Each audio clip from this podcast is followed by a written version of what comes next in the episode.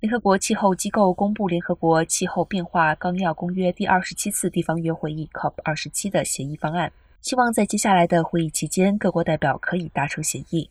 目前的草案文本是一份之前完成的非正式文本，有许多预留空格，还没有针对本届峰会最有争议的问题提出解决方案，也就是损失与损害赔偿计划。目的是为受气候变化影响的发展中国家提供财政援助。这也彰显各国代表仍在就相关的问题寻求共识。根据现在的协议草案内容，各方将再次确认巴黎协定的目标，让地球升温控制在比工业革命前高两摄氏度，